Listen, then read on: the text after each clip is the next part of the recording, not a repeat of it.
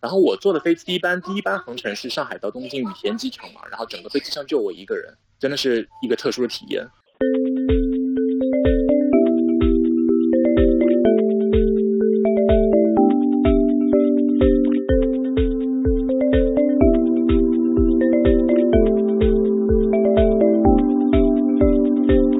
各位朋友，大家好，欢迎您继续收听乒乓台的节目，我是赵红平。疫情之下第六期的嘉宾是宋康，八零后上海人，一年半以前到了美国，去年十二月初回国探亲，计划二月初回美国，由于疫情爆发，延迟到二月二十一日启程返美。这次采访是他在东京羽田机场候机近二十小时后的情况下完成的。我的问题是：一、为什么从浦东机场到羽田机场的飞机上只有嘉宾一个人？二、疫情之下的东京羽田机场是怎样的？三、上海的复工情况如何？四，为什么说做贸易的老板和国外买商现在都很担心？谢谢您的收听。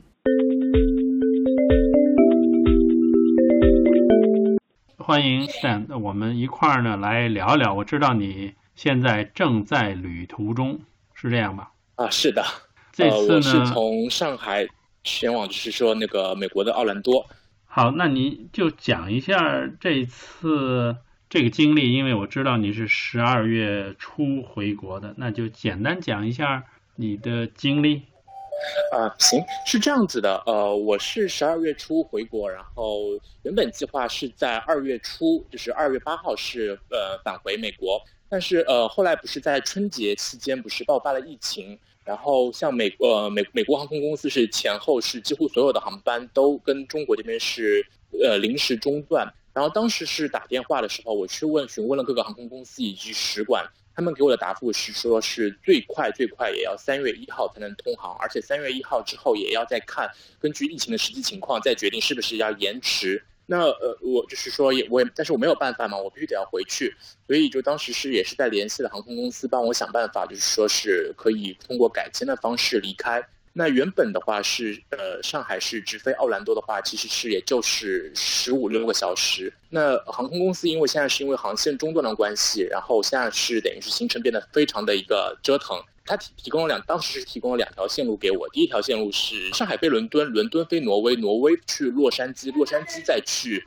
洛杉矶，在呃洛杉矶到纽约，纽约再到奥兰多。然后这条线路因为飞时间非常久，要四天的时间在路上，然后我就果断的选择了第二条路线。那第二条路线是上海到东京，东京到洛杉矶，洛杉矶再转至奥兰多。那这条行程也差不多要三天，因为由于航班被减少的关系，就是说。我必须得要在东京，就是羽田机场等待超过二十三个小时才能接上我的下一班飞机。因为现在日本这边它的疫情爆发也很严重，所以美日之间的航线也减少了，所以导致呃美航东京往洛杉矶的航班一天只有几班，所以我只能就是说等到二十三个小时才能接上。然后到达洛杉矶口岸之后呢，是可能还要经过一次一道检验检疫，然后才能够过关。然后从目前的使馆给到的信息来看是这么说的：说如果说你是从武汉疫疫区过来的，或者说是你身上有明显的咳嗽或者发烧症状的话，需要在那个美国的空军基地隔离十四天。那如果说都不是的话，也不是从武汉疫疫区，也没有明显的症状的话，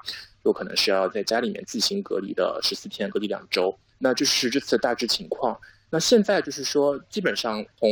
中国或者日本。飞往美国的班机都只能由美国的三个城市统一接收，因为他把别的口岸都给关掉了，他怕那个疫情会乱扩散。他在纽约，然后洛杉矶，还有一个是华盛顿还是西雅图，我忘记了，反正是三个城市是统一设置了一个检验检疫，是专门针对这次冠状病毒的一个检验检疫，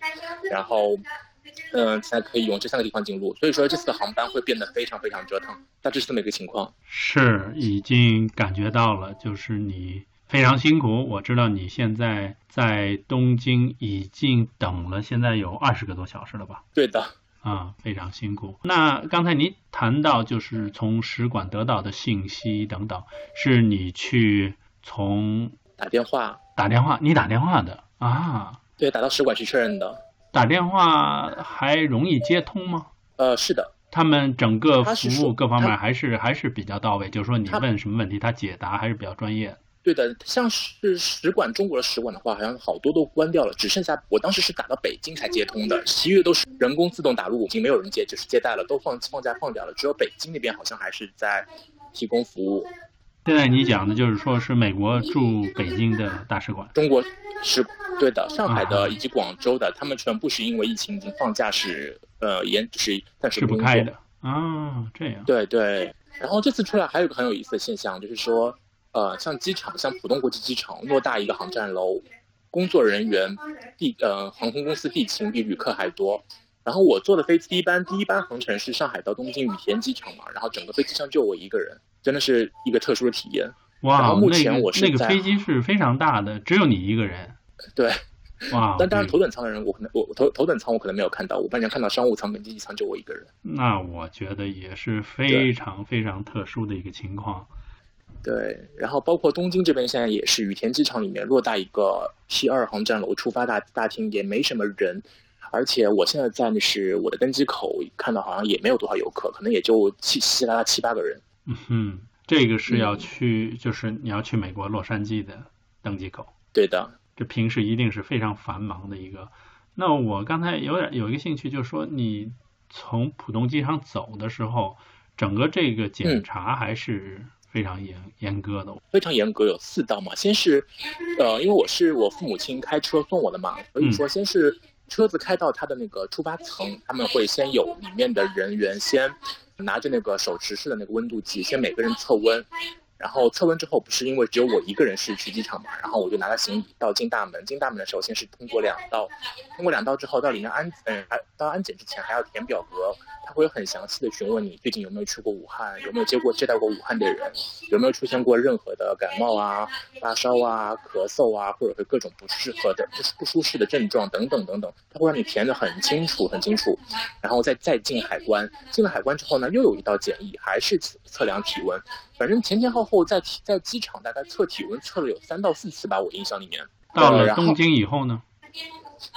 到了东京以后是这样子的，就是说下飞机的时候是会要求你，就是说填一张表格，也是其实跟普通机场类似，也是会询问你，就是说最近有没有去过武汉啊，或者说是有身体有没有咳。呃，东京当然当然会对症状可能会查得更严一些。他如果说你略微有一些感冒，或者是有些咳嗽的话，他也会好像是会有一些特殊处理。因为他可能是就是说会管更严格一些一些，然后填完表格，然后测完体温，没有什么事情之后，就是说，然后我就走那个国际中转的那个通道，然后进入那个出发层，就是差不多是那个情况。OK，那这个中间你因为二十多个小时，你是需要需要吃饭等等这些，反正他对对都是在机场里面解决。对的，都是在机场里解决。然后我看到机场里面像免税店啊，里面的一些超市啊，以及是所有的工作人员，包括他们的一些清洁工，或者说是一些地面的一些工作人员，都是口罩是全部全部武装的，然后也都戴了那种一次性的手套，然后来来就是说来进一步的，就是说那个做好隔离。然后反正呃，机场里边的话，旅客也都挺有意思的，就是说分成两种现象，就是说基本上亚洲的旅客基本上都是戴着口罩，然后。欧美的旅客基本上都是不戴口罩，而且还是跟以前一样，就是说该玩就玩，该怎么样就怎么样。就中国、中国啊，以及是亚裔的这些游客、旅客，就基本上都是比较挑人少的地方去，然后也不聚集，也不讲话，然后都戴着口罩，口罩就闷在边上。是，这个情况是。比较有意思的一个观察，因为当然咱们不说中国了，就是日本，因为这几天它的疫情的情况也比较严峻，所以我相信在疫对的对日本的宣传也比较到位，所以大家都很注意。哦，是的，它机场里面一些电视机的大屏幕上都在放一些就是关于疫情的一些防护啊什么的，就是说一些措施啊，然后以及一些宣传的一些东西。我就感觉机场现在羽田机场就是说放一些就是说卫生检疫的检疫的广告，已经盖过了他们。奥运会的那些广告了，说的特别对，因为奥运会实际上很快就到了，按道理奥运会的广告应该是要多很多，但是，对的对的，那还真是，所以非常非常的辛苦。当然，我也希望呢，就到了美国以后呢，怎么样进入美国的海关啊，包括后边的一些措施，我相信大家也会很有兴趣。那我们现在回过去，因为我理解呢，你是在十二月初就到了上，回到上海，那已经实际上是很愉快的度过一段时间。但是后来呢，就有疫情的发生。那你是在什么时候开始注意到哦，疫情这是一个大的事件？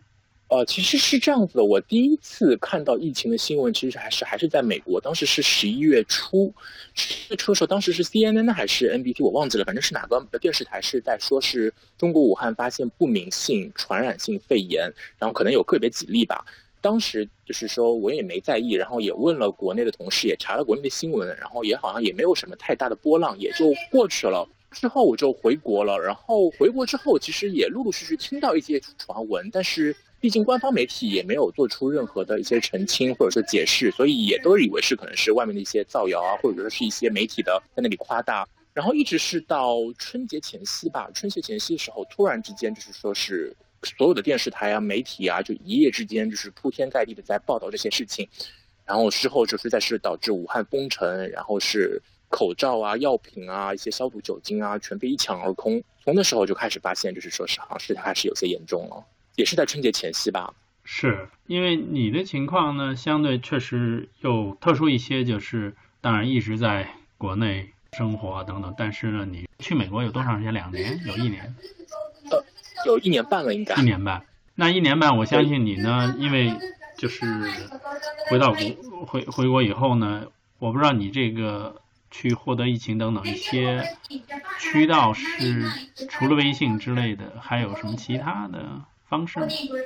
呃，就是互联网嘛，就是通过 VPN 去翻墙看一些国外的新闻，然后也会看一些国内的媒体，是，然后也有一些就是像我有一些做医生的朋友嘛，然后也会跟他们去了解一下。正像我正好是有一个是在上海那边是做免疫学的一个一个医生，也跟他聊起这件事情，然后也是从他那边是得到一些一些信息，就是说是结合多方面来看嘛。哦，太好了，有有一位医生朋友，大家分析起来还是比较到位。对它比较相对比较客观一些。那作为你自己来说，是在什么时候，或者说小区啊等等，这个是你你自己生活被它影响到是什么时候？应该是在春节的那时候，就是正好是新闻里爆发的时候。其实我们小区的步骤也是一步一步渐严的。他一开始只是就是说查外面的人进来。哦，一开始先是居委会的，就是说，呃，工作人员会让每个楼的楼组长去挨家挨户的排查有没有从外地最近回来过的人啊，或者说是有没有家里面有从武汉回来的人，或者说是有没有接待过武汉的亲戚朋友之类的。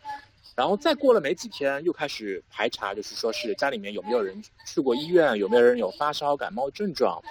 然后再到后来是外部的车辆人员不能进入，包括快递员也是不可以进入，所有的快递只能放在门口，然后由业打电话让那个业主自己出来取。再到后来是小区的出跟入，哦，出是不可以，是说只有呃呃呃，就是外外部的人员是不可以进入，但是内部的业主的出入都只能凭那个出入证，而且出入证每天的使用线数量也是有限制的，它限制你频繁的出入。这个呢情况跟各个地方还真是比较一样。因为对的，对的，嗯，对。然后我父母这边是感觉到是影响是比较大，因为我父母都是年纪也是比较大，也都七十岁左右了。然后像他们在网网上互联网购物这块，他们都不大会，嗯，他们还是比较传统的，喜欢去菜市场或者说去超市购物。他们就是感觉到明显的，就是说是这段时间物价涨得很厉害，非常厉害。那是肯定的，但是这样的话就是。实际上还是基本上每天可以出去买菜啊，买东西回来再做。是的，但是对，但是进出的话都是要被量体温啊，或者说是被询问去什么地方啊什么的。对他会有一张表格登记一下。在上海，你们家在哪个区呢？哦，我家在宝山区，就是在吴淞口，就是以前打淞沪抗战的地方。是，但我相信在上海，基本上各个区的管理基本上是一致的。对，包括之前也跟同学们聊起来，是说小区里面都不让进出啊，想出去玩都都很麻烦啊什么的，就基本上就大都大家都待在家里面，就是都相安无事，太太平平，就这样最好，都不让不让出去。你本来当然我相信有很多计划，但是当然由于这个原因，也就基本上是宅在家里，是的，跟朋友起码聚会的这个机会，基本上都给取消了。对，也就十二月，十二月是呃那个月，就是说可能跟在外面就是跟朋友们聚聚会啊，出去玩了一圈就这样子。但是整个一月份基本上就是就泡在家里面，包括整个二月份也是。那每天在家里就自己安排一些活动，自己娱乐。对啊，就是就就是互联网嘛，然后有时候上上网，有时候自己看看电视，上上电打打电影啊，看看打打游戏，或者说是陪父父母去做一些以前不大会去做的事情，比如说一起做做饭啊，一起去去跟父母去学一下怎么做包子啊，怎么去做一些面点啊之类的。我觉得这对你应该还挺好的一件事儿，正好被迫学了不少手艺。是的，是的，本来是在国外吃东西，就是我中国胃嘛，就是在国外吃不惯，然后这次回来正好也跟父母是这个机会嘛，然后每天我爸我爸负责买菜，然后我妈是负责是做饭，然后我就我爸买完菜回来，我就跟我妈一起学着，就是说一起做饭。哇，我觉得对你真的很好，因为这样手把手的教，应该说能学会很多。是的，是的，而且做出来也是家里的味道。是。那现在从你掌握的这些信息来看，你认为现在最坏的情况、最好的情况？当然，现在实际上已经很多天了，呃，局势慢慢的明朗，但是依然是扑朔迷离。那你觉得呢？我觉得就是说，其实从多方面情报来看，我觉得目前还是还是乐观的。当然，也不能就是说太盲目的乐观。为什么我说乐观？就是说有是也是有几个原因。第一就是说。病毒它会随着，就是说它的二代、三代，就是说它会慢慢变异，它的病毒性、危害性其实会减弱的。因为病毒如果它在一个宿宿主身上，它病毒致命能力太强，很容易把宿主宿主给弄死的话，那其实病毒也没有办法生存下去。所以病毒在传播的过程中，它是会变异的，它的传播、它的那个呃致病能力会变弱。它的目的就是说，为了在宿宿主体内可以继续的活下去。所以这是一方面，第二就是说，随着天气的回暖吧，我觉得，呃，尤其是像这些呼吸道疾病也是会好转。那还有第三点就是说，是现在国家的，就是说整个上升到国家战略层面的一一个防控，各种物资啊、医药人员啊、检测手段啊，以及是各种管控，都是做的很严格，非常的非常的严格。所以。整体来说，我觉得还是乐还是乐观的，因为也是最近也的从官方媒体报道出来的数字减少的一个一个一个一个趋势来看，也是确实也是在这个印证之内。但是我觉得为什么我说不能太盲目乐观的话，是因为就是说，因为毕竟就是说中国的人口的密度太高了，而且像写字楼啊、工厂啊这种密闭环境太多，所以一旦发现就是说有这种集体性的传播，其实会后果还是会不堪设想。所以我是说，还是得继续，就是说严防死守。我觉得熬过这一阵可能就好了。那你在上海的话，因为你昨天走还有第一手的资料，现在要看街面上的商店等等有多少开始营业了呢？商店是这样子的，就是说像商场一些大型的商场啊，shopping mall 啊什么的。他们已经开始营业了，但是他们营业的话，他们只统一开放一个门，然后门处那边是设立一个保安，他会拿一个手持式的体温计对每个人进行温度的测量，然后要求是佩戴口罩才能才能进入。但是他们的营业时间是大大的缩短了，从每天的早上十点到下午的四点就关门了。至于像餐饮，目前还没有开门。我看到我我注意到一点，就是说像餐饮店上都会有各个区工商局的封条，好像目前为止餐饮行业还不能开门。但是好像餐饮行业目前是可以做外卖，就是说很多春节在家里面就是管不住自己嘴，管不住自己的胃的，他们都是通过叫外卖的方式，然后餐饮那边的厨房加工好，然后送到小区门口，然后由业主去提取。然后像政府部门的话，好像现在也开门了，但是。办公时间也是缩短了，并不像以前呢，就是说是可能朝九晚五，现在可能是每天的十点到下午的四点就结束了。嗯嗯，这是我看到的现象。是，刚才你讲的 shopping mall 就是大的商场的这种，那都巨大的商场，有很多通道，他他就说每一个人进去他都是要测体温，都是要求要戴口罩。他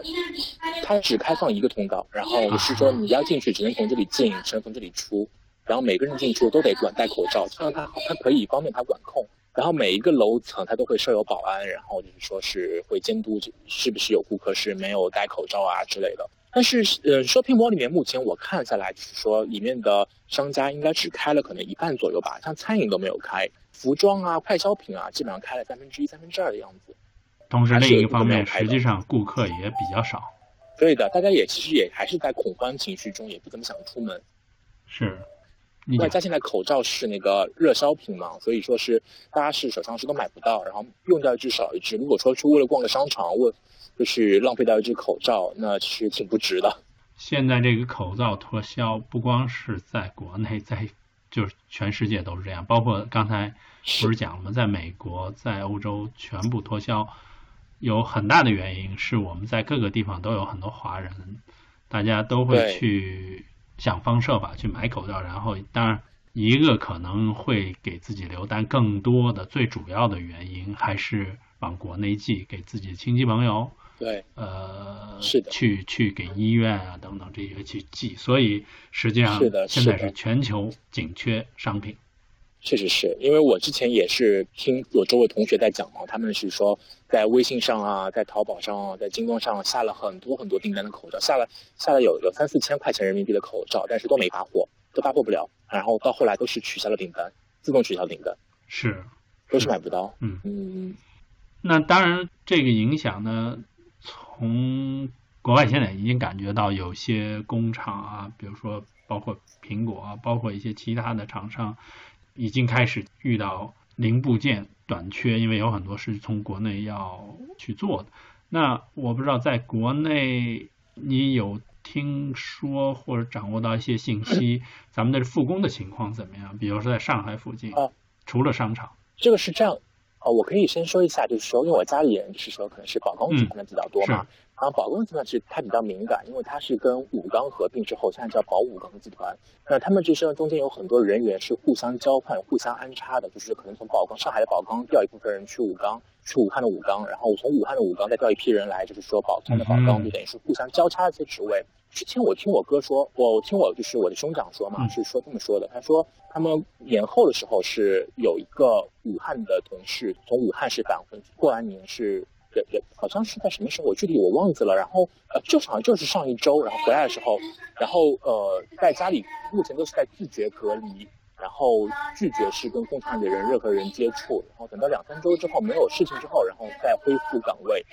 那像宝钢集团这种国企的话，他们目前是这样子：生产线一线的员工是不停班，就是说他们是从春节那时候就开始就是没有停班，一直是停，一直是在那里就是说作业的。因为不像那个钢铁炉就是这种这种东西，它一旦停工之后，它再开启一个炉子的话，它它的一个损失会非常非常严重。所以就是说是一线工人是持续的是二十四小时工作，然后是呃常务班的非一线的，目前是都还在停工中。还在不断的延长。呃，我今天刚刚才跟我跟跟我兄长联系过，他好像目前还没有复工。然后像外贸这一块也是，外贸跟物流是说国际运输这一块是这样子的。通常就是这块的话，就是我们中国人都说过了元月十五，我们大家都会返工嘛。一般性像是国内做外贸啊、做物流这块，基本上其实都是在过了元月十五就会复工。但今年目前来看，好像基本上都是放在三月一号左右才能开工。所以就是说，很多外贸的那些呃老板啊，或者说是国外的一些买家，其实也都挺着急的，因为元器件确实中国是最大的一个制造商，也是最好的配套，也有最好的配套。那因为这个原因，无论是物流的，无论是工厂的，然后都受到了很严重的影响，都目前反正都是在。我我听我一个做工厂的排期做生产的同呃同事说，同学说过。他说，目前订单已经从两月中排到三月初，然后都来来不及做，而而且现在还也也也是没有办法复工，也是很可怕的。是这个会影响非常大，让我们拭目对对。那从你自己掌握的这些信息，呃，大家都很有限了，而且现在有很多不同的不同的推测，我还是有兴趣听你自己认为这次疫情的原因是什么。我觉得多方面的吧，就是其实也呃，一方面可能也是跟，是当时华南海鲜市场不是它那个违规销售一些野生蝙野生蝙蝠，然后这种都就是有些人可能是想去吃一些野味，然后引起的。那另一方面可能也是跟中国的一个就是说人口密度有关系，因为人口密度高了之后，就是人跟人之间的距离都会比较小，其实任何也有些人有些小问题，都很有可能会导致周围会有。很多人被传染、被被感染，那第三个问题，我觉得可能也是跟武汉政府的有些不作为，有一些隐瞒，想去恶意的想想就刻意的隐瞒导致的。我觉得跟政府也会也是有跟武汉政府这一届政府也是有一定的原因。他没有在就是说刚刚发现的时候就及时把这个火苗给掐掉，而是一味一味的去隐瞒，去想尝试自己去去做一些，就是说去去处理这件事情。但是无论是能力也好，医疗医疗条件也好啊，或者说是一些医疗科研的能能力也也好，都可能是不不具备去处理这件事情，所以导致这次的事件的一个扩散。这是我认为就是主要的一个因素吧。那这次当然是一个巨大的灾难，真是前所未有，大家都非常担忧。那么，你认为从未来来讲，假如我们想预防这样的事情发生，你想到的，比如说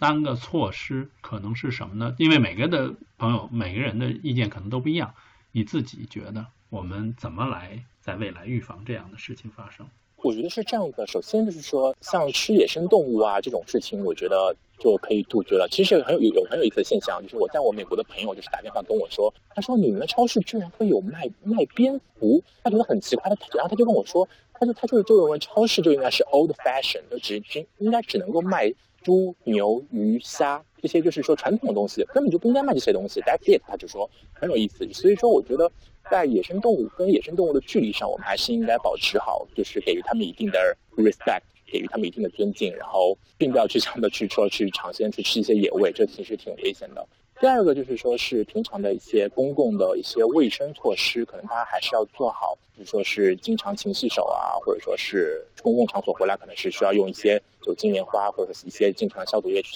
去去去去清洗一下，这些也是有必要的。那还有就是说是我觉得说是从一个。呃，人口就是说，尤其是在就是针对像写字楼啊、地铁啊，或者说是一些人口密非常集中的一些区域，我觉得政府在就是说，呃，是不是说是对这些地铁啊、对这些写字楼啊，是他们的新风系统啊、空调系统啊，是不是也应该是定期的去做一些一些消毒啊，或者说是一些除尘啊，或者说是一些啊各种措施，我觉得也应该是有加强。那还有就是说是在医院这块上，我觉得就是说是。媒体跟公众的监督是不是应该是，就是说是更权力更加大一些，就不要就是说再再弄出来，就是说像之前那个我们的吹哨人李文亮医生，就是这种这种事件，他第一个报道了就是说肺炎的事情，最后却被派出所抓去认写那个悔过书，我觉得真的是很可悲，也是挺伤感的一件事情。非常好，我当然知道你实际上很快也就到登机的时候，我不知道你还